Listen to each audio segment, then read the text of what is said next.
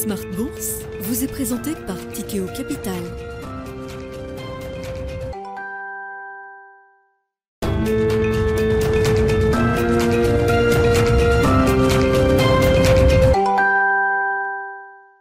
C'est reparti pour Smart Bourse, votre double dose quotidienne de marché en direct sur Bismart. Chaque jour à la mi-journée, 12h30, 13h. Et en fin d'après-midi, la grande édition pendant une heure à partir de 17h en direct, rediffusée à 20h sur Bismart TV.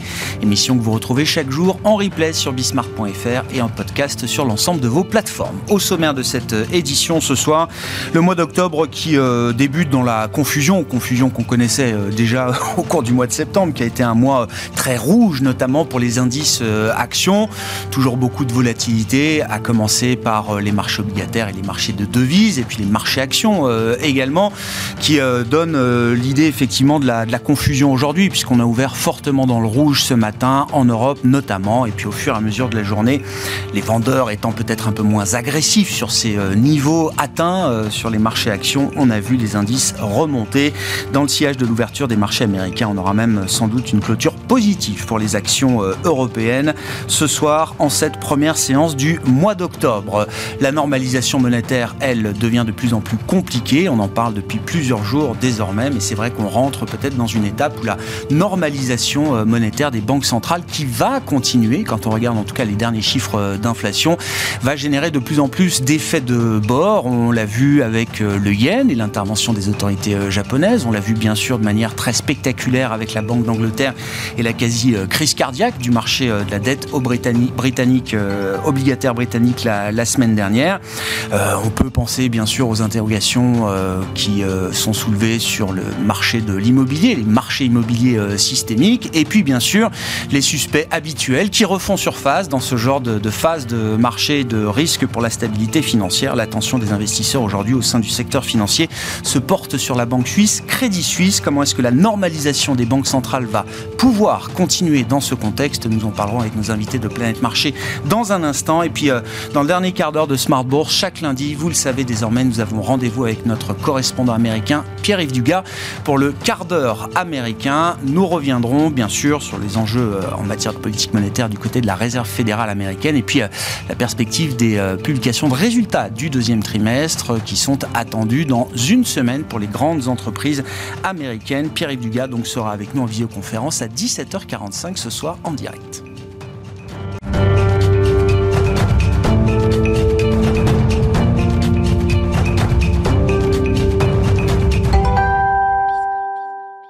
d'abord les infos clés du jour sur les marchés en cette fin de séance en Europe avec vous, Alix Nguyen. Il semble que les indices actions euh, européens, notamment, aient envie de commencer ce mois d'octobre dans le vert. On a vu un retournement au cours de cette séance avec une clôture qui sera positive ce soir. Et l'indice parisien réduit ses pertes sous l'effet euh, du sursaut de Wall Street.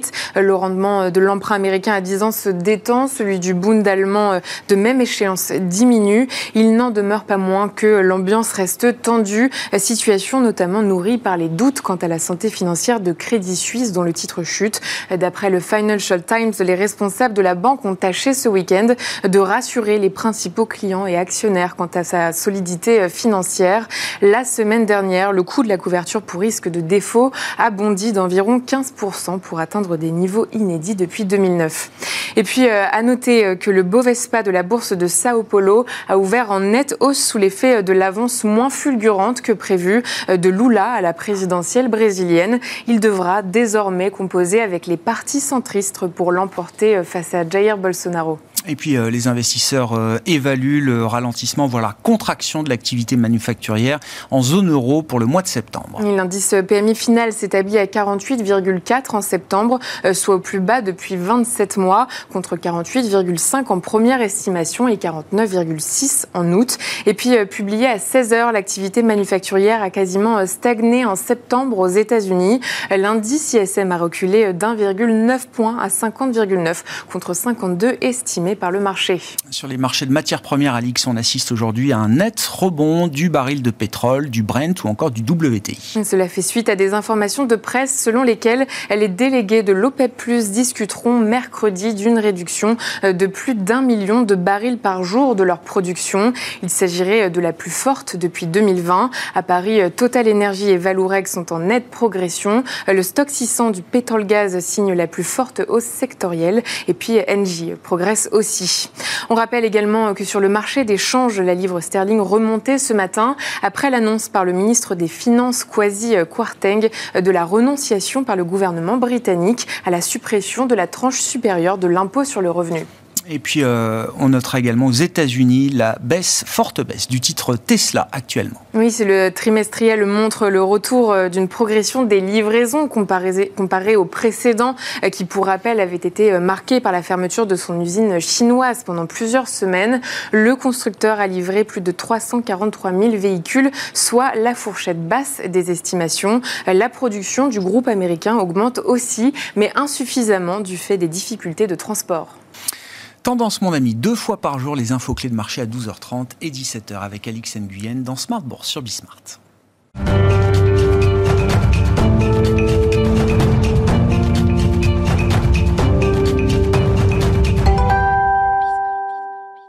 Trois invités avec nous chaque soir pour décrypter les mouvements de la planète marché. Étienne Gorgeon est avec nous ce soir, responsable de l'activité obligataire de Sanso IS. Bonsoir Étienne. Bonsoir Grégoire. Merci beaucoup d'être là. Merci à Xavier Patrolin de nous accompagner également ce soir. Bonsoir Xavier. Bonsoir Grégoire. Vous êtes le président d'Albatros Capital et avec nous également en plateau Sébastien Paris-Sorvitz. Bonsoir Sébastien. Bonsoir. Vous êtes le directeur de la recherche de la Banque Postale Asset Management. Euh, en quelques jours, je, résume un peu la, situation globale. On a vu euh, euh, le ministère des Finances japonais intervenir à hauteur de 20 milliards de dollars sur euh, le yen, hein, du jamais vu depuis 1998.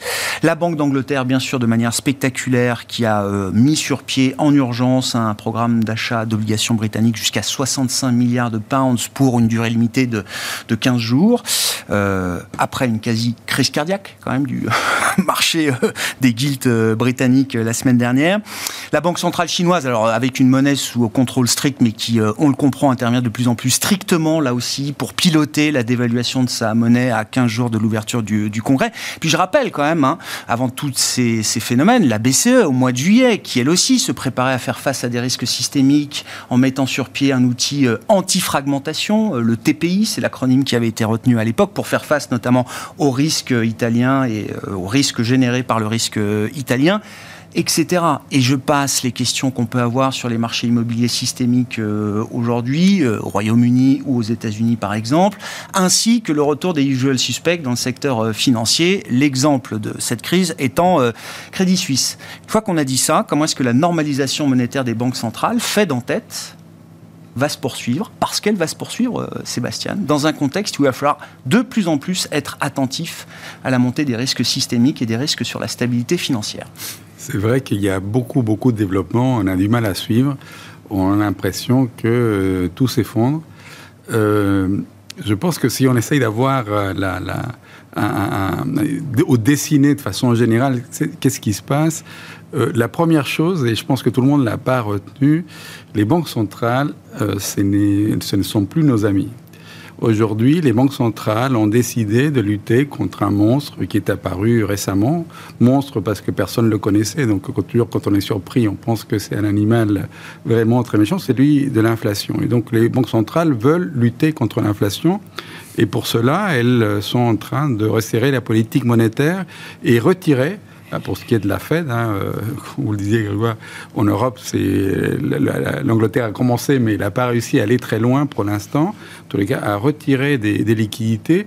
Et donc, euh, on, va s'apercevoir, et c'est normal, qu'un certain nombre de, baigneurs dans cette grande mer euh, de liquidités, alors que la marée se retire, bah, ils étaient un peu nus, ils ne peuvent pas nager comme les autres, en tous les cas, pas à découvert.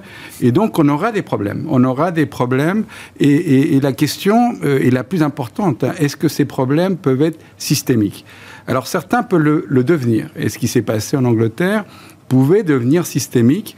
Pourquoi? Parce que c'est ces mouvements qui enclenchent des nouveaux mouvements. Donc euh, là, c'était les fonds de pension qui s'étaient avec des, des produits euh, euh, dérivés, dérivés pour qui, qui était supposé, donc qui servait, hein, et, on comprend très bien, hein, pour des fonds de pension à duration très longue, hein, avec un historique très long pour mm. euh, protéger justement euh, leur, leur, euh, les, les, pensions qu'ils devaient verser. Et il se trouve que avec la forte hausse des taux d'intérêt, il y a eu des appels de marge. Hein, ils devaient, ils, ils, étaient, ils avaient des problèmes, pour le dire vite, et ils ont dû le, le marché euh, anglais a failli euh, mourir hein, d'une crise cardiaque, comme vous le disiez, et la Banque centrale a dû intervenir pour injecter des liquidités, et elle a fait le contraire de ce qu'elle était en train de faire, c'est-à-dire au lieu de retirer de la liquidité, euh, elle en a remis. En tous les cas, elle va le faire pendant deux semaines. Elle s'est donné 95 milliards, je crois, que c'est le montant total, ou 65 milliards, pardon, et avec 5 milliards, oui, parce que c'est 5 milliards par, par jour maximum. Ouais pour essayer de contrer cette crise. Alors, les fonds de pension sont en train de, j'imagine, nettoyer leur, leur, situation financière. Alors, à quelle vitesse on peut le faire? Parce qu'il faut quand même se protéger contre ces risques de duration. Ça a calmé le marché. Euh, il n'empêche que euh, dès la fin du mois, la, Banque centrale va reprendre hein, cette, ces, ces liquidités, ont retiré ouais. nouvelles liquidités. Bref, c'est ça le dessin. C'est le premier. Les banques centrales sont là pour un certain, une certaine période. Nous, on la voit au moins jusqu'au début 2023 en train de resserrer les principales euh, pour lutter contre l'inflation. On reviendra peut-être dessus. Pourquoi l'inflation perdure. En tous les cas, c'est ça le dessin de la difficulté de sortir de ce monde dans lequel nous étions de, de liquidité avec des relances budgétaires très fortes qui nous ont créé cette surchauffe et qui créeront sûrement des risques peut-être systémiques, en tous les cas des risques ici et là, ponctuels. Mais, pour le, point clé pour les six prochains mois au moins, euh, euh, Sébastien, c'est que ce qu'on a ce qu'on a observé là sur un temps euh, assez court quand même, en quelques jours, n'est pas de nature à euh, dévier les banques centrales, les banques centrales Fed en tête de leur objectif de lutte contre l'inflation. On veut revoir l'inflation en niveau à 2%. Ça va craquer, on sera là s'il faut, mais on ne perdra pas de vue ce cap. En tous les cas, on, va le tester parce que c'est un, un, cycle très particulier. S'il y a, comme on l'a vu en Angleterre, si aux États-Unis quelque chose craque, la Banque centrale, comme on l'a vu dans toutes les crises, va intervenir pour éviter que ça arrive, parce que on sait qu'une crise financière a ce risque déflationniste en elle. Et mmh. donc, euh, évidemment, on en, sort et on ne va pas revenir dessus. Il n'empêche qu'à ce stade, on ne le voit pas. Aux États-Unis, la situation financière est plus solide qu'en Europe. Vous le disiez, mais ça fait partie du plan. Le secteur immobilier doit craquer. Il est en train de craquer. Donc, euh, pour l'instant, aux États-Unis, ça va bien. En Europe, on a un problème à nouveau avec les banques. Le, marché se méfie des banques. Euh, Étienne, et, il suit ça peut-être mieux que moi, mais mais, mais on ne comprend pas trop quel est le problème, mais il y en a sûrement un. Et euh, Crédit Suisse, évidemment, c'est une, une, histoire particulière. Mais en tous les cas, oui, Grégoire, les banques centrales vont continuer. La limite, c'est vrai, effectivement, la crise financière ou le risque de crise financière, nous, on ne le voit pas aujourd'hui, mais c'est un risque. Hmm. Il va falloir, Étienne, est-ce que, les banques centrales peuvent poursuivre tous ces objectifs en même temps euh, C'est la question que ça pose. 2% d'inflation en niveau, c'est ce qu'on veut voir. Les hausses de taux sont inconditionnelles. C'est encore répété par les officiels de la Fed notamment et de la Banque centrale euh, européenne. Et en même temps, il faut avoir, euh, j'allais dire, un œil sur euh, tout ce qui se passe autour et euh, peut-être des mains très réactives également pour tuer dans l'œuf toute spirale très négative qui amènerait alors peut-être des effets encore pires que le resserrement monétaire en tant que tel, tel qu'on le vit aujourd'hui. J'aime beaucoup votre question, Grégoire, et je la reformulerai légèrement. Je dirais comment, comment les banques centrales, comment les banques centrales gèrent une normalisation sur laquelle elles se sont engagées, parce que euh, on va pas revenir sur le sujet, mais inconditionnel, euh, ça crée trop de problèmes euh, sociaux, etc. On y revient s'il faut, mais non, vous êtes d'accord dans l'idée que pour l'instant c'est inconditionnel. En tout cas, c'est inconditionnel. Et comment on gère ça quand on a autant de dettes? Pour moi, la question qui est en train de d'émerger et ce que le marché est en train de s'approprier, c'est le problème qu'on a un, un, problème dans les pays développés de soutenabilité de la dette. Je vais, je vais faire un petit rappel rapide. Dans les années 70, on avait entre 60 et 80 points de dette de moins que maintenant. Donc on avait beaucoup d'inflation, mais beaucoup moins de dettes. À la sortie de la Seconde Guerre mondiale, on avait énormément de dettes mais beaucoup moins d'inflation. Donc là, on gère une problématique hmm. euh, pas nouvelle, mais, mais, mais assez singulière quand même, c'est qu'on doit gérer un montant, euh, on doit gérer des taux, qui, enfin, des taux qui remontent et qui doivent remonter dans un environnement où euh, la soutenabilité de la dette va se poser. La Banque Centrale Européenne a préempté, et là on commence à voir le, le ce que j'appellerais moi le, le côté pompier. Côté pompier, avant de revenir sur ce que font les banques centrales et, et le côté pompier, je vais exhumer euh, un, un, un, terme que euh, on, on, a tous connu autour de cette table qui s'appelle the bond vigilance, mmh. inventé dans les années 80. Et euh, ce terme veut simplement dire que quand un émetteur quelqu'un, un, un, créditeur va un peu trop loin, il y a un moment, le marché reprend la main et lui explique que ça marche plus. C'est ce qui s'est passé en Angleterre dans les années 90, c'est ce qui se passe en Angleterre là récemment. C'est que visiblement, à 5 points de déficit budgétaire, ça passait, à 8, ça passait plus. Et j'aime pas trop la traduction littérale du, euh, du bond vigilance, parce que c'est un côté un peu Marvel justicier, mais j'aime bien le côté un peu gardien du temple euh, oui. de, de l'obligataire. Et je pense que ça va être le sujet. C'est-à-dire que dans un environnement où vous avez autant de dettes, autant de besoins de refinancement, l'Allemagne, c'est on va faire du 5-6 points de PIB euh, de dette.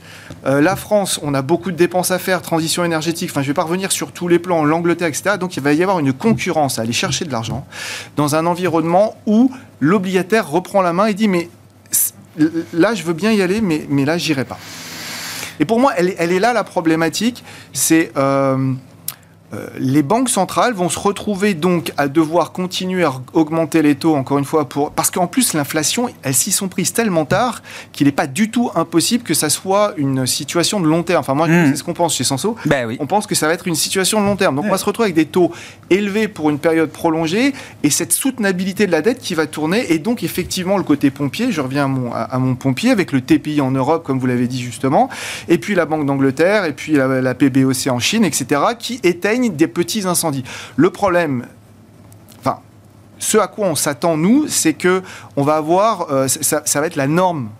En fait, ça va pas être l'exception, ça va être la norme. C'est qu'il y aura des petits feux ou des, des, feux plus ou moins gros au passage à devoir éteindre et que les banques centrales vont devoir d'un côté augmenter les taux et de l'autre ouais. essayer d'éteindre ces feux avec euh, des rachats d'actifs plus ou moins stérilisés, voire pas stérilisés du tout au passage. Il faudra pas que ça brouille la stratégie non plus. Hein. Et, et, le, le cas de l'Angleterre est intéressant parce que c'est ce que disait Sébastien la BOE fait tout pour, euh, comment dire, ne pas laisser entendre qu'elle relance la planche à billets, le QI. Bah oui. Il faut bien que ça reste, comme vous dites, une intervention d'urgence d'un pompier qui est capable d'aller éteindre un incendie au moment euh, où il se déclenche. 10% d'inflation. Et, et, que voilà, et que le cap derrière, ça reste quand même les 10% et plus d'inflation. Et je pense que la Banque centrale européenne l'a bien géré. Elle a, ah oui. On, on peut dire qu'elle était, elle est probablement en retard sur sa normalisation de politique monétaire, mais en tout cas, le, le fait d'avoir d'abord géré cette, ce risque de fragmentation, on elle a une petite expérience en la matière qui euh, l'a aidé. Il y, a, il y, a, une petite réminiscence de ouais. 2011. Je trouve qu'elle l'a pas trop mal géré, ce qui fait qu'elle est relativement prête. Euh, et la Banque d'Angleterre, on s'aperçoit qu'elle n'était pas du tout prête. J'entends deux choses là dans ce que vous dites qui, qui semblent très intéressantes, c'est que euh, il y, a cette confrontation entre la politique monétaire et la politique budgétaire.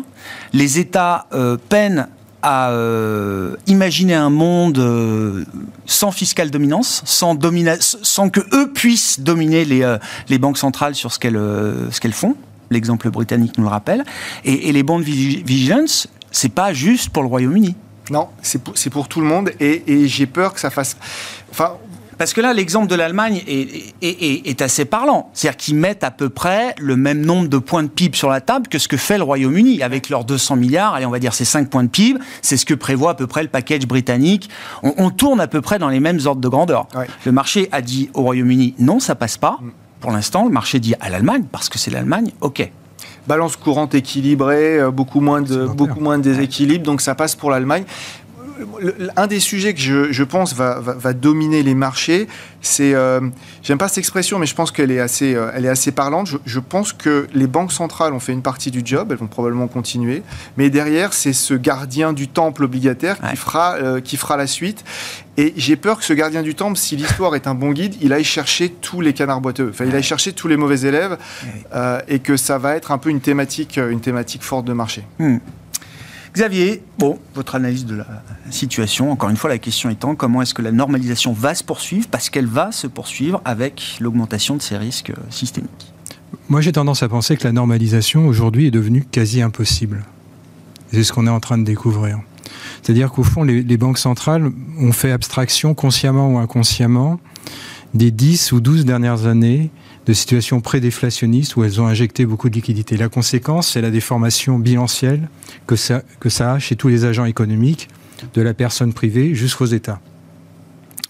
Et s'y être pris beaucoup trop tardivement euh, sur le combat contre l'inflation induit une déstabilisation. Et au fond, il y a un élément supplémentaire par rapport au risque inflationniste, c'est la stabilité financière. Mmh. La stabilité financière, c'est au-dessus même de l'inflation. C'est le mandat suprême. Voilà, c'est ça. Et donc je pense qu'on est en train de découvrir, ça va prendre un certain temps, je ne connais pas le cheminement que ça va prendre, mais la stabilité financière va devenir prioritaire par rapport à l'inflation. Pourquoi? Parce que la stabilité financière, ça détruit les sociétés complètement. L'inflation, des, des, des ça formes... bouscule, ça bouscule. Mais ça, non, ça, la, la, la, ouais, ouais. ça détruit, hein, ça, ça, oui, ça, détruit, du, sans parler de, de, la crise des années 30. Hein. Et donc je pense que c'est ce qu'on est en train de découvrir.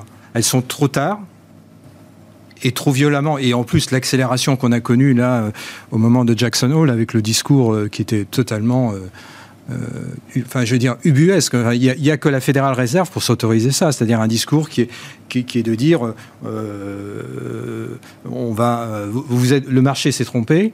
Et, je vais vous, et, et, et c'est des hausses inconditionnelles. C'est vraiment c'est du délire. Enfin, pour moi, c'est euh, j'ai pas le. Mais c'est la règle. C'est le retour de la règle, Xavier. Ah oui, mais le, le, la règle devait, devait prévaloir bien avant.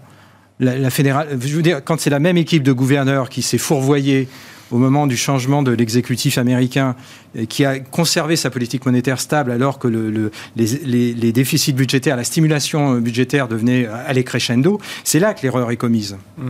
C'est là que l'erreur est commise. Six mois, partir six mois avant, parce que la question c'est l'été 2021. Oui, c'est ça, c'est même maintenant. Oui, mais ça aurait, le gradualisme dans 19 une, mois. Le gradualisme dans une espèce de pyramide. Ça pouvait changer. Ah ben bien sûr. Enfin, les choses. Ça aurait, ça aurait pu. Ça aurait... Bon. Soyons, utilisons le conditionnel. Ça aurait pu changer les choses. Donc, on, la stabilité financière est en jeu. Derrière la stabilité financière, la stabilité économique. Mais euh, ce que, ce qui s'est passé la semaine dernière sur la courbe des taux, euh, la courbe des taux anglaise, n'est pas tout à fait anodine.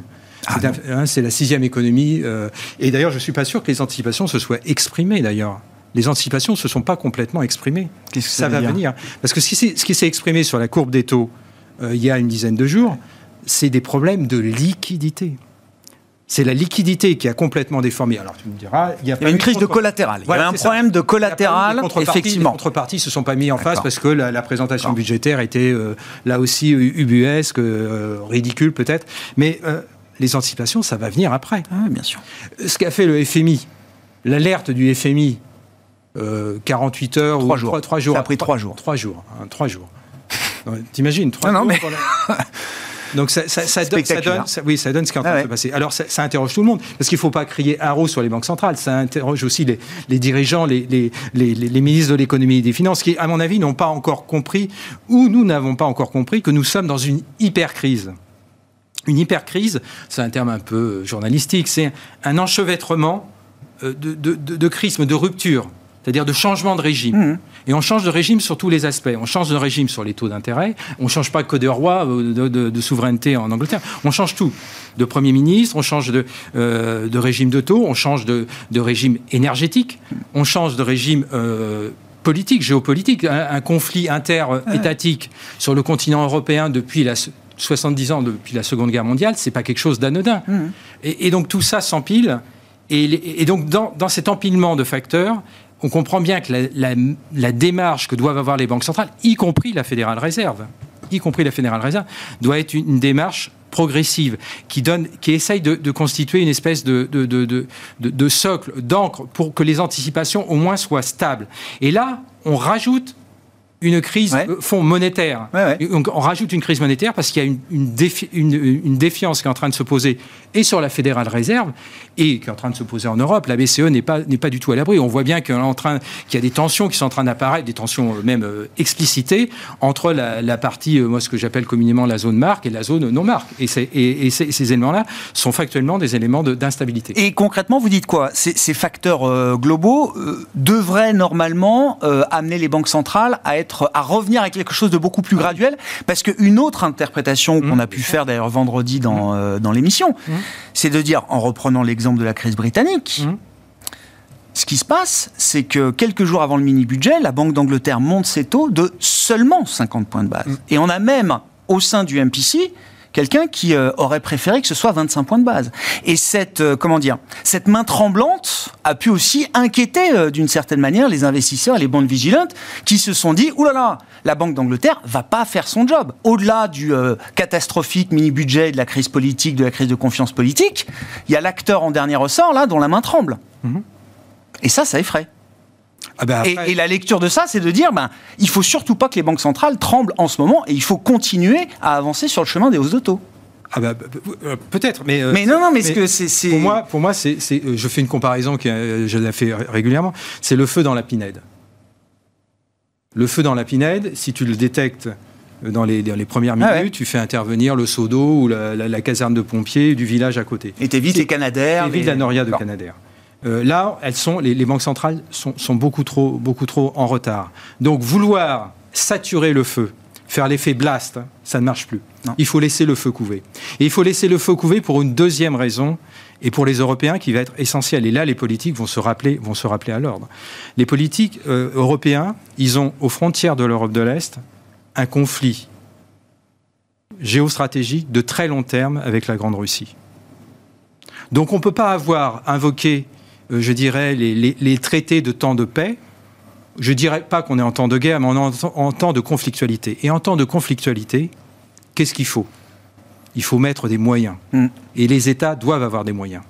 Donc si les banques centrales, c'est pas, là, c'est pas vraiment le problème de la Fédérale Réserve, c'est le problème de la BCE. Si les banques centrales espèrent tuer dans l'œuf l'inflation et en même temps déstabiliser budgétairement les États qui sont confrontés, l'Union européenne, c'est pas uniquement les États, l'Union européenne est confrontée à un défi majeur à ses frontières. Là, ça va donner lieu à des, dissensions euh, très profondes. Donc, je n'y crois pas.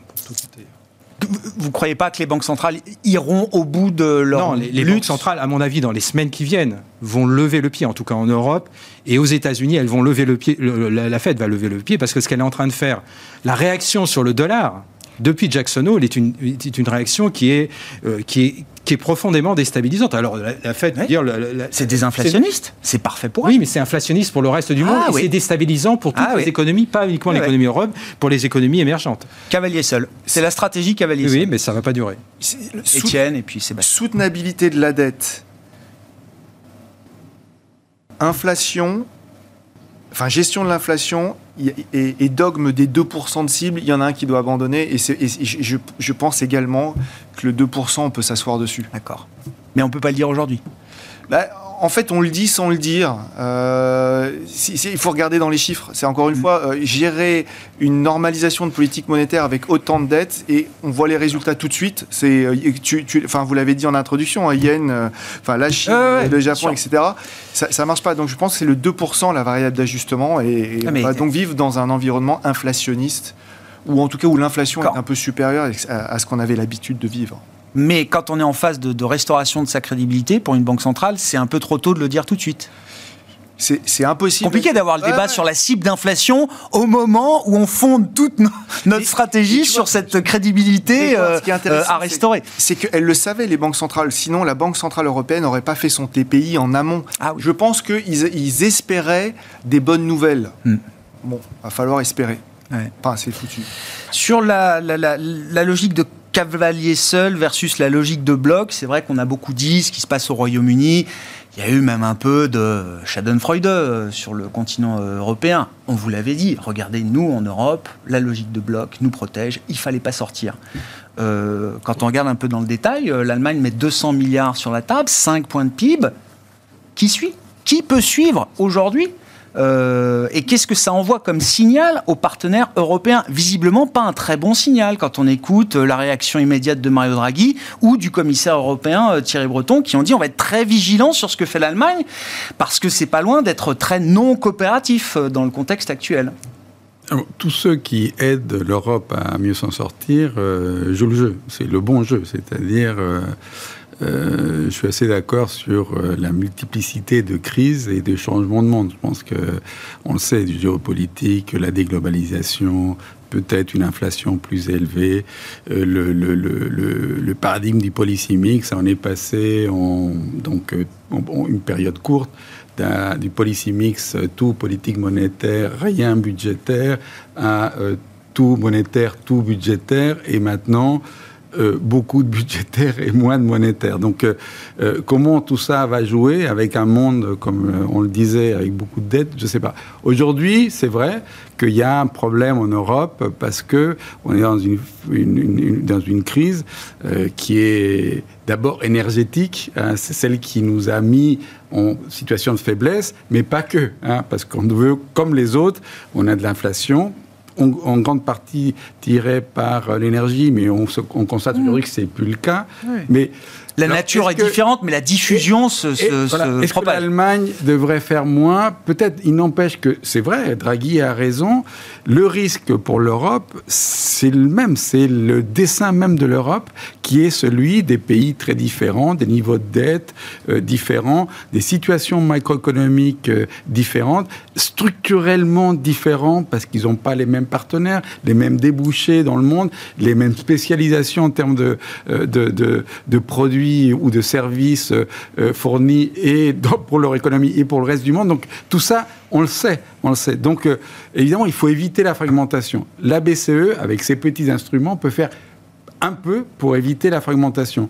Donc euh, le mieux, mais on n'est pas prêt, on le sait Grégoire, on n'est pas prêt à faire un nouveau budget européen tous ensemble pour qu'on distribue mieux et on soutient tout le monde. Maintenant, au total, pour l'Union européenne, euh, on a à peu près 3 points de PIB de, soutien pour tout le monde. Alors évidemment, euh, euh, on laisse de côté les Anglais, mais nous, on en met beaucoup, les Allemands encore davantage, les Grecs en mettent beaucoup, les Irlandais, rien du tout. Est-ce que c'est une stratégie optimale? Non, c'est que l'Allemagne met 200 milliards pour elle, mais si la contrepartie de ça, c'est d'obliger la BCE à un moment d'activer un outil anti-fragmentation, qu'est-ce qu'on aura gagné? Bah, le problème, c'est qu'on n'a pas beaucoup d'autres méthodes. Et c'est vrai que Draghi a raison. Il faut euh, qu'on essaye, de, de, en amont, de mutualiser les coûts. Ça sera beaucoup moins cher que d'être euh, être obligé de renflouer tel ou tel pays parce qu'il fait défaut, parce que les bons vigilantes arrivent et euh, commencent à sanctionner tel tel pays parce que la soutenabilité de la dette n'est pas là. Donc, c'est vrai que ça serait mieux. Mais bon, je, dirais qu'il faut faire face au monde tel qu'il est. Ouais, pour les banques centrales, je ne pense pas que ça soit des semaines, c'est pas possible, je dirais. Mm. Et est-ce que c'est dans trois mois, six mois? C'est possible.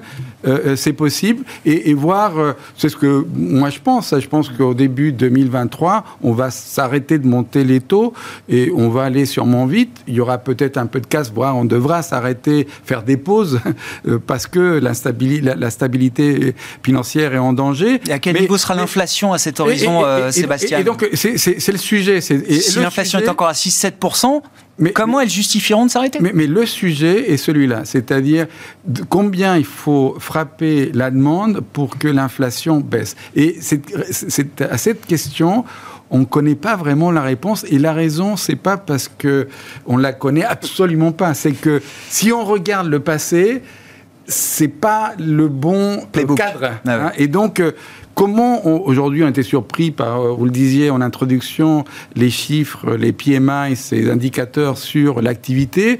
Donc euh, ça décline ici et là. Combien il faut frapper la demande pour que l'inflation revienne au bercail? Les marchés, les marchés, on parlait de la, de la science infuse des marchés, bah, moi, je dirais qu'ils l'ont pas vraiment, parce que on serait pas là s'ils avaient vraiment cru à ce qui allait se passer. Aujourd'hui, il faut toujours être modeste en face des marchés, mais il n'empêche qu'ils sont beaucoup trompés. Aujourd'hui, à 10 ans, hein, euh, Étienne me corrigera s'il fait confiance aux prévisions d'inflation du marché. Euh, aux États-Unis, le euh, break-even, comme on dit, hein, l'anticipation d'inflation est à 2,1%, c'est-à-dire la théorie que l'inflation plus élevée n'existe pas sur les marchés. les banques centrales vont gagner. On, va revenir à une inflation plus basse. Donc, euh, et en Europe, on n'est pas loin de ça. Donc, euh, encore une fois, euh, tout ça va créer beaucoup de confusion. Et donc, au total, ce qui qu'est-ce qu'ils vont faire les marchés? Les marchés ont déjà pressé beaucoup de choses. Peut-être pas les actions, parce qu'on est toujours avec des résultats qui vont être plus hauts. Au niveau obligataire, on se dit que peut-être on a pressé des choses qui font que investir avec une inflation ah qui va converger plus bas à un moment donné, investir sur des taux même à court à, 4% aux États-Unis et ici sur certains pays déjà à 4% sur des taux plus... C'est pas bête euh, pour essayer de, se protéger. de compenser un peu quand même l'inflation. Mais, mais, je pense qu'il faut être patient et ça va être compliqué. Euh, petite euh, parenthèse autour du, du cas Crédit Suisse, Xavier Bon, ça fait partie des usual suspects que tout le monde connaît dans le secteur euh, financier, mhm. bancaire euh, en Europe. L'histoire euh, se répète pas, mais rime parfois. Mhm. Qu'est-ce que qu'est-ce que la séquence Parce qu'on a tout là. On a bon le CDS, le cours de bourse au plus bas, les yeux braqués, le week-end à passer à appeler les clients. C'est jamais bon signe. Hein. Oui, bah non, ça j'imagine bien que c'est pas bon signe, mais, tout le monde a les yeux dessus. Donc Vous avez un établissement financier qui est multimétier, voire qui a des positions mondiales extrêmement puissantes euh, et qui est, euh, qui est en défaut de fonds propres avant même le début de, de, de, la crise, vous supposez bien que la situation aujourd'hui est extrêmement compliquée. C'est un défaut de fonds propres. Il faut faire des augmentations de capital. Les conditions aujourd'hui sont absolument pas réunies et seront probablement pas réunies dans les prochaines semaines. Donc la seule chose qui vous reste, bah, c'est de céder, vendre, de vendre, de couper, de tailler vraiment, euh, pour, pour injecter du cash flow via, via, via les ventes ou euh, de demander euh, l'aide de l'aide de l'État suisse, mmh. de la Banque centrale suisse. Mmh. Voilà, c'est tout, on en, on en est là. Mais je voudrais revenir sur un point. Tu as dit tout à l'heure que les banques centrales ne pourraient pas... Ça prendra plusieurs mois. La BOE, en 48 heures, a changé. Elle a changé parce que risque systémique. Moi, je regarde. Oui, mais elle va monter les taux le 3 novembre. Elle les montera peut-être de 100 points de base. Oui, attendons. Euh, je te donne, on va, je te donne rendez-vous. Euh, J'attends. Euh, moi, quand je regarde les données euh, hebdomadaires sur de, la Fédérale Réserve, je vois que la vitesse de circulation de la monnaie s'effondre. Hmm. Donc, vous n'avez pas de processus inflationniste sans accélération de la circulation de la monnaie. Vous avez deux, notions qui sont très intéressantes. Vous avez un effondrement de la circulation de la monnaie et vous avez un reverse repo, c'est-à-dire l'argent que remettent le système bancaire auprès de la Fédérale Réserve qui continue à croître et qui a cru depuis le 15 septembre de 300 milliards de dollars. On est à 2400 milliards de dollars, plus de, 10, de 15 points de PIB. Donc la, la Fédérale Réserve est en train de pomper trop de liquidités. Pour autant, il y a un excès de liquidité hmm. parce que la vitesse de circulation de la monnaie ralentit. Et la Fed dit que ces hausses de taux sont inconditionnelles. Moi, je ne boucle pas ce, je ne boucle pas ce triptyque. Donc, il y a mal donne quelque part. Donc, il est possible que le reverse repo est en train de croître, euh, de croître parce qu'il y a des problèmes de contrepartie qui sont en train d'apparaître. Il y a plus de confiance? Voilà, c'est ça. Une évaporation de la confiance? C'est un. Ah, mais c'est ce qu'il faut regarder. Est-ce qu'on est à la veille d'un mini, euh, mini, je mets entre guillemets mini Lehman parce que ça c'est le. Hein? mais ce qui s'est passé en Angleterre doit nous interroger sur les, problématiques de contrepartie et les inductions que ça a. En, 2018, décembre 2018, le, marché monétaire américain et des treasuries euh, se, grippe totalement voilà, et, et, impose le U-turn de la Fed qu'on a connu à l'époque en une semaine. Eh ben, moi, je serais à la place des gouverneurs de la Fédérale Réserve, je regarderais vraiment très précisément ce problème-là, parce que je pense qu'il y a en train de se passer quelque chose d'intéressant du point de vue de la circulation du dollar, la circulation monétaire du dollar. Et, euh, donc, ça, je, voilà, c'est ce qu'il faut suivre. Et quand mm. on voit les mouvements de valorisation que ça là, par autre chose, et puis j'en aurais fini, ce qu'indique le, le SRB, euh, European Systemic Risk Board, qui a fait son annonce le 22 septembre, donc avant, avant, avant ce qui allait se passer, qui a envoyé un, au fond c'est la, la BCE, hein, le, le, SB, et qui envoie un message de risque systémique à tous ses partenaires, partenaires bancaires, en leur disant, messieurs, je vous liste, je ne vais pas faire la liste, mmh. hein, je vous liste tous les risques, et préparez-vous à augmenter aux régulateurs, préparez-vous à être dans une situation d'augmentation des coussins de fonds propres, alors que depuis Lehman Brothers, on n'arrête pas de dire que le système bancaire mondial, et en tout cas le système bancaire européen, est en configuration de fonds propres largement suffisant, parce qu'il a répondu au risque, au, stress test et tout ça. Donc il y a quelque chose qui est en train de se passer, et je pense que le problème, c'est la liquidité, c'est la très grande difficulté qu'ont les banques centrales à piloter cette liquidité, et à mon avis, ça va provoquer des reverses dans les prochaines semaines. Étienne, bon, vos, commentaires sur Crédit Suisse, encore une fois, euh, est-ce qu'à partir du moment où tout le monde a les yeux dessus, c'est moins un sujet, c'est moins un problème? Forcément, ça fait écho à de mauvais souvenirs. Pas besoin de revenir à Lehman. 2016, c'était Deutsche Bank qui était à la place de Crédit Suisse et on parlait de la faillite possible de Deutsche Bank, qui n'a pas eu lieu. Pour, alors là, c'est l'exemple contraire du bond de vigilance, puisque c'est le marché action qui s'en est emparé. Et, et, c'est vrai que... Euh, et c'est vrai qu'une dilution dans ce type de marché, ça serait, euh, ça serait vraiment catastrophique pour les actionnaires. Donc euh, je pense que c'est tout ça qui est en train de se dérouler. C'est vrai qu'aussi, moi, je suis parfois un peu surpris, mais euh, si mon banquier m'appelle le week-end... je pars en courant. Je, bah bon, bref, on est dans, ces, on, est dans cette partie-là, et donc c'est probable que le Crédit Suisse s'en sorte parce que le régulateur est, est, plutôt de très très bonne qualité, mais que ça soit, ça soit assez pénible et douloureux. Hum, hum. Sur la partie, bah, non, mais très clair. Sur la partie investissement, là, pour rebondir sur ce que disait Sébastien tout à l'heure, est-ce qu'effectivement on trouve dans vos marchés obligataires là des, des des phénomènes de capitulation qui, euh, et des niveaux de valorisation qui redonnent un peu quand même d'intérêt de, euh, dans ces marchés. Moi, ce que j'aime bien dire à mes, à, mes clients, c'est que euh, vous avez des liquidités, vous cherchez à les investir sans prendre trop de coûts, sachant qu'il y a peut-être une récession qui se profile aux États-Unis dans X mois et une en Europe dans X semaines. Vous cherchez à battre l'inflation, je vais dire française, puisqu'elle est, elle est moins élevée qu'ailleurs. Mm. Vous pouvez trouver des rendements désormais qui vous permettent de le faire sur des crédits de de, qualité ou de raisonnable qualité à un an et demi, deux ans. Très court. Très, très court. Donc, euh, problématique de duration extrêmement encadrée, problématique de crédit euh, relativement encadré. Ce que j'aime bien rappeler aussi, c'est que Crédit Suisse, on le met à part, c'est vraiment, je pense, un problème spécifique. Euh, ce que j'aime bien rappeler, c'est que si on regarde les excès, on parle de récession, mais pour qu'il y ait une récession, faut que, faut, faut, qu'il y ait des excès qui hmm. soient purgés. Les excès, cette fois-ci, ne sont pas dans la, dans la sphère corporate, comme c'était le cas dans les années 2000. Vivendi, France, ce qui s'appelait France, France Télécom, enfin tous les télécoms à l'époque, etc. Elle n'est pas dans la sphère bancaire, je pense, euh, comme en 2008, puisque euh, la plupart des banques ont des fonds propres assez exceptionnellement élevés. Euh, on peut dire qu'elle est probablement au niveau des banques centrales et des États. Et donc, sur du très très court, euh, même si la volatilité reste mm. encore là, j'aime bien cette idée de pouvoir générer des rendements de 5, 6, 7 à un an, un an et demi. Après, il y aura peut-être quelque chose à jouer effectivement euh, sur la duration euh, aux États-Unis et en Europe. J'aimerais c'est une idée qui me séduit énormément. Je, je, prendrai un tout petit peu le temps parce que je pense qu'il y aura un peu de confusion entre est-ce que c'est la stabilité euh, euh, financière, comme le rappelle Xavier, qui doit prédominer, ou euh, est-ce que c'est toujours l'inconditionnalité de l'inflation? Avec le risque de récession derrière. Avec le risque de récession derrière. Donc je pense qu'il y aura un peu de confusion avant que je me, avant que je me laisse aller sur cette idée qui me plaît. Bon, sur la logique d'investissement. Euh, je pense que la première chose que dans l'incertitude, alors si c'est des semaines, euh, on a intérêt à revenir si s'il y a le pivot plutôt. Euh, moi, j'y crois pas. D'abord parce que je ne crois pas que la vitesse de la monnaie est une variable que la Fed même regarde.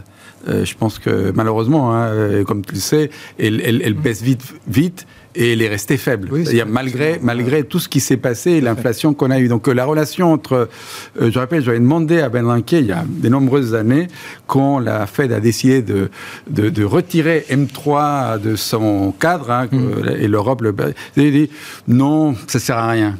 C'est ce qu'il avait, il m'avait répondu. C'était même une réunion, je ne sais pas si c'était là, il nous avait posé la question, et euh, il n'était pas encore gouverneur, donc président de la Fed. Mais je, je pense que euh, aujourd'hui, le cadre de réflexion de la Fed est simple, est très très simple, et qui est je lutte contre l'inflation. Il n'empêche que toutes les réunions de la Fed, toutes, commencent par une analyse de la situation financière. Mm. Et donc, ces risques financiers sont très présents. Et ils vont chercher même les petites poches mm. où il y a des problèmes. Et c'est vrai, c'est vrai qu'ils le voient. Ils voient ces tensions sur le marché monétaire. Ils voient ces mouvements qui sont très Et c'est ce qui s'est passé. Maintenant, le niveau des réserves des banques est tel aux États-Unis, vu le niveau du bilan de la Fed, que on n'a pas atteint euh, ce qui a été l'erreur de la Fed, hein, ce seuil. Hein, Aujourd'hui, à chaque fois qu'on met de la liquidité, les, les, banques augmentent le niveau de liquidité dont elles ont besoin pour opérer, si on, on veut le dire vite. Et donc la Fed, la dernière fois, est arrivée trop bas et le truc a explosé. Cette fois-ci, ils feront très attention, ils l'ont dit d'ailleurs. Alors, est-ce que ça peut arriver très vite à, quoi On a 4, non, à 60 milliards de trésoreries par mois de vendus, donc de, de, réduction de Non réinvestis, oui, Non réinvestis, euh, je ne sais pas. Mais moi, je pense que le, choc qu'on subit, comme l'a dit Xavier, il est multiforme, difficile à appréhender. Il y a des choses qu'on sait, et ces choses vont faire mal. Et c'est vrai que les equity vont plus souffrir encore que le marché n'a pas tout pricé. On voit voir souffrir quand même les, résultats des boîtes. C'est pas possible qu'elles continuent à résister, que le marché ait raison là-dessus. Et en même temps, pour conclure, Xavier, en 45 secondes, si c'est possible, on voit, enfin, la séance du, moment nous montre qu'il faut peut-être pas être trop short non plus euh, ah d'action. Non, non, c'est le, pour moi, il y a trop d'instabilité pour être short. C'est le paradoxe. C'est le pari cornélien qu'on ne peut pas faire à ce stade. Euh, et non, non, il faut surtout pas. À mon avis, c'est un marché à ne surtout pas shorter. Euh, là, c'est vraiment de porte de saloon. Pour moi, enfin, je fais des, je, je croise vraiment quasi quotidiennement les valorisations. Pour l'instant, je n'ai jamais vu en plus de 30 ans de métier un tel écart entre ce que nous disent, ce que nous dit le consensus et ce que nous dit la valorisation du, mmh, marché. Mmh. Il y a donc il y a toute une série. Dix fois hein, le PE forward des actions européennes. Et, même quand on va très bas dans, les cotes, hein, dans les secteurs, on a des valorisations qui sont des valorisations de, de, de, de, distress profonde. Je dis, il y a des secteurs pour lesquels on a tiré un trait sur le futur. Oui, quasiment, c'est ça, exactement. On mettrait les sociétés en reneuf, d'une certaine façon, si ça n'a de sens que dans l'assurance. On les mettrait en reneuf, on les retirait de la cote, on gagnerait, euh, j'allais dire en tant que prédateur financier, hein, je mets le terme entre guillemets, énormément d'argent. Donc il y a un paradoxe. Donc ça veut dire qu'il se passe des choses au niveau de la liquidité et c'est des trucs à suivre. Mais ne surtout pas shorter à ce niveau-là. Peut-être pour plus tard, mais pas pour l'instant en tout cas. Merci beaucoup, messieurs. Merci d'avoir été des invités de Planète Marché euh, ce soir. Xavier Patrolin, Albatros Capital, Sébastien Paris-Sorvitz, la Banque Postale Asset Management et Étienne Gorgeon, euh, Sanso IS. C'était les invités de Planète Marché ce soir. Chaque lundi, en fin d'émission dans Smart Bourse le soir, c'est le quart d'heure américain avec notre correspondant américain, Pierre-Yves Dugas, qui est en visioconférence avec nous. Bonjour et bienvenue, cher Pierre-Yves. Merci beaucoup d'être euh, avec nous chaque lundi, je le rappelle, 17h45 en direct, rediffusé à 20h45 sur Bismart TV, à retrouver en replay, bien sûr, sur bismart.fr, le quart d'heure américain. Euh, Pierre-Yves, euh, revenons quand même, alors, en d'autres temps, ça aurait été quand même une annonce qui, qui aurait suscité beaucoup de, commentaires. Elle a suscité beaucoup de commentaires, mais c'est vrai que dans l'ambiance actuelle et la, multiplicité des risques, euh, ça vaut le coup peut-être de revenir sur ce qu'a nous a dit Meta la semaine dernière, euh, Pierre-Yves, l'ancien Facebook, euh, bien sûr dirigé par Mark Zuckerberg, qui traverse une forme d'hiver aujourd'hui. Que retenir des annonces et que se passe-t-il chez Meta, Pierre-Yves?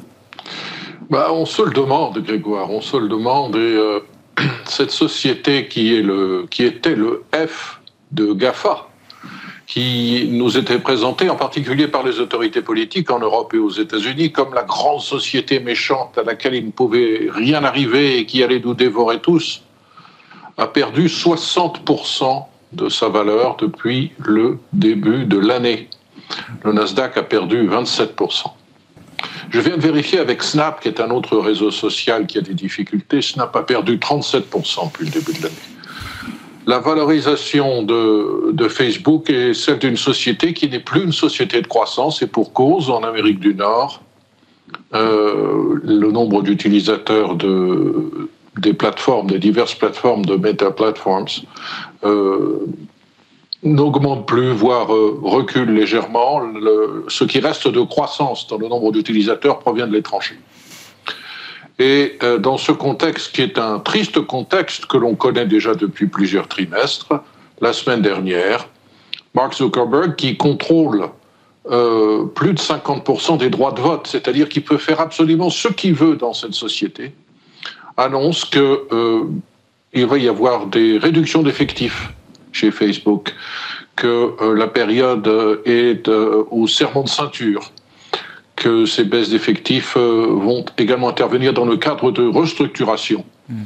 On savait déjà que la croissance s'évanouissait, mais voir Mark Zuckerberg l'annoncer maintenant, avant la publication des résultats trimestriels, laisse à penser qu'il sait des choses sur le recul du chiffre d'affaires de l'entreprise, probablement. La plus mauvaise année que Facebook Meta Platforms, avaient connu, c'était en 2020, ils n'avaient augmenté leur euh, chiffre d'affaires que de 20%.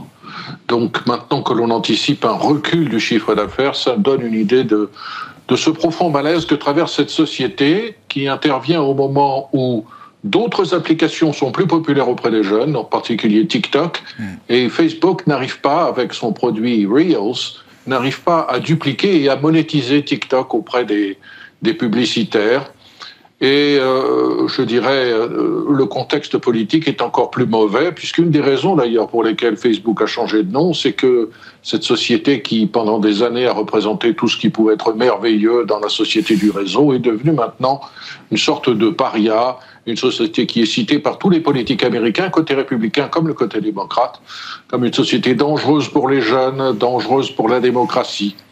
Et ce changement complet de visage, ce changement complet de modèle, où l'on va passer du network au métaverse, cette espèce d'univers euh, virtuel euh, dans lequel se plonge M. Zuckerberg, est un univers qu'on ne comprend pas très bien et que les actionnaires pour le moment ne comprennent pas bien et pour lequel ils n'accordent pas véritablement de valorisation pour, euh, pour Meta Platforms.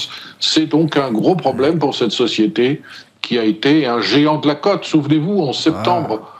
2021, elle passait 1000 milliards de dollars de capitalisation. Je viens de vérifier, on est en dessous de 400 milliards maintenant. Effectivement, hein, c'est un changement d'époque hein, pour euh, Meta, avec euh, voilà la nécessaire, euh, une nécessaire réinvention du modèle économique qui fait que pour l'instant, il y a l'idée quand même d'une crise de confiance entre le, le, marché et Meta et sa, sa, croissance potentielle pour, pour l'avenir. du côté des autorités monétaires, Pierre-Yves, et on a discuté longuement avec nos invités juste avant, la montée des, des risques sur la stabilité financière, la montée des risques systémiques. Comment est-ce que tout ça est perçu par la Réserve fédérale américaine et, comment est-ce que cela peut influencer peut-être demain sa fonction de réaction? On ne parle pas beaucoup de risques systémiques, mais il est clair qu'on y réfléchit beaucoup. Euh, quand je dis qu'on n'en parle pas, c'est qu'on n'en parle pas publiquement. Euh, une telle envolée du dollar, euh, compte tenu de ce qu'on sait des effets de levier, des paris que prennent des fonds spéculatifs, ne peut pas euh, surtout qu'elle a été très rapide, être sans effet sur euh, les positions d'un certain nombre d'intervenants importants sur le marché. Euh, je suis frappé, moi, par le commentaire que font quelques personnes qui ont quand même beaucoup de crédibilité parce qu'il y a plus d'un an, ils ont mis en garde la Réserve fédérale sur le danger de sa politique trop laxiste et que de voir ces gens aujourd'hui faire l'inverse, est assez frappant. Je pense à Mohamed El de, de euh, Alliance. Je pense à Eddie Ardeni, qui est une personnalité très respectée à Wall Street. Et même Paul Krugman, l'éditorialiste prix Nobel d'économie du, du, New York Times, sont en train de nous dire attention à la Fed, là, euh, vous allez très très vite, vous êtes en train de tout casser. Euh, bien évidemment, le danger inflationniste est important. Bien évidemment, c'est votre priorité, mais à vouloir en faire trop trop vite, hmm on risque de, casser les choses. Euh, ce discours avait un petit coup dans, le nez euh, vendredi quand sont tombés les chiffres de l'inflation sous-jacente avec l'indice des prix des dépenses euh, personnelles des Américains. En revanche, ce matin, avec cette publication de l'indice ISM qui nous montre que l'activité manufacturière aux États-Unis ralentit sérieusement au mois de septembre, peut-être effectivement que la Fed va devoir euh, réfléchir et modérer un petit peu son zèle à vouloir relever les taux. 75 points de base vraisemblablement début novembre, mais ensuite il va falloir euh, peut-être euh, marquer le pas.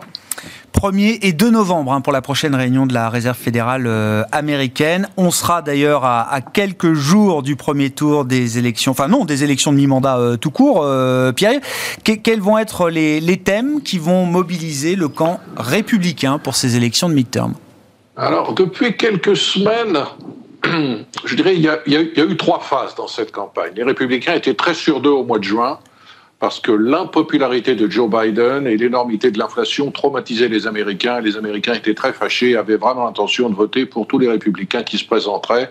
Et ça, ça c'est catastrophique pour les démocrates. Euh, au cours de l'été, la tendance s'est euh, un petit peu redressée pour les démocrates, en particulier en raison de la décision de la Cour suprême euh, de renvoyer au niveau des États l'autorisation ou non de pratique de l'avortement. Cela a mobilisé la base démocrate et l'avortement est euh, et la défense du droit à l'avortement est un thème qui a considérablement aidé les démocrates à, redresser la barre. Autre thème important qui qui facilite la tâche aux démocrates, c'est que si l'inflation ne donne pas l'impression de baisser, le prix de l'essence a considérablement baissé. Et ça, c'est une chose importante pour le moral des Américains. Néanmoins, il y a des thèmes plus lourds qui continuent de favoriser les républicains, en particulier la criminalité, l'immigration, nous en avions parlé la semaine dernière, la criminalité est quelque chose, et la délinquance en général est quelque chose, tous les sondages le montrent, qui préoccupe beaucoup les Américains, bien plus d'ailleurs que l'avortement.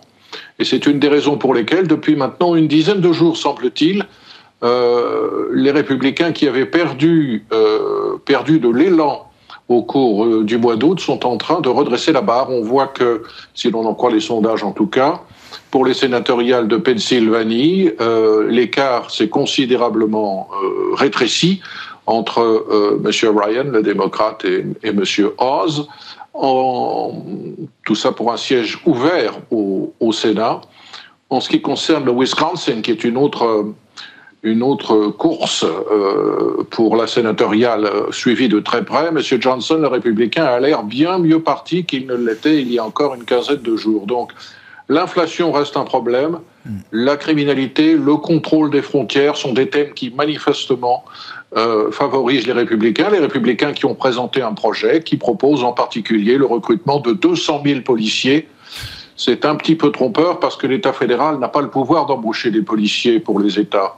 Tout ce que peut faire l'État fédéral, c'est euh, fournir des incitations pour que les États et les collectivités locales, les municipalités puissent embaucher euh, des agents pour contrôler l'ordre, qui est l'ordre et la loi, law and order, le vieux thème qui, euh, qui mobilise les républicains.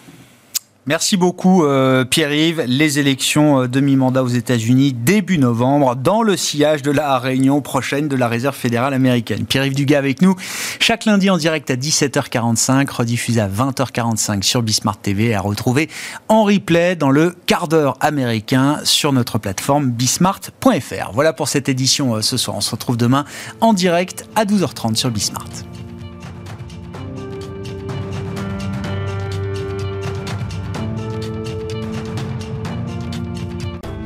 Smart Bourse vous a été présenté par Tikeo Capital.